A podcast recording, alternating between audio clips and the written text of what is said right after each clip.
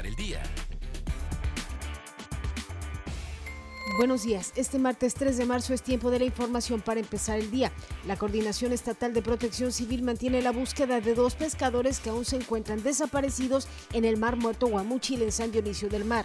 La búsqueda se realiza vía aérea a través del helicóptero 91 de rescate de gobierno del estado, luego de que vía marítima no se ha obtenido resultado favorable. Tras 12 días de paro de labores por parte de trabajadores del Hospital General Macedonio Benítez Fuentes, aún no se han resuelto todas las demandas. La delegada sindical Yolanda Sánchez Ulloa dio a conocer que luego de presentarse una contingencia sanitaria por el COVID-19 no se contaría con el personal, insumos ni tampoco medicamentos suficientes. Este 1 de marzo se cumple un mes de que estallara la huelga por parte del Este en la máxima casa de estudios del Estado. El sindicato había presentado un pliego de demandas entre las que destacan aumento salarial, entrega de jubilaciones. Son más de 26 mil estudiantes de preparatorias, licenciaturas e investigadores que cumplen más de un mes sin tener actividades escolares. El expresidente del PRI, Jorge González Illescas, confirmó que Juan Antonio Vera Carrizal aún no es expulsado de ese instituto político, por lo tanto sigue siendo militante.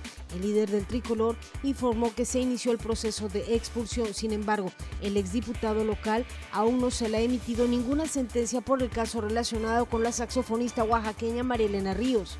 Ahora está usted bien informado para empezar el día con Mega Noticias, Salina Cruz. Para empezar el día.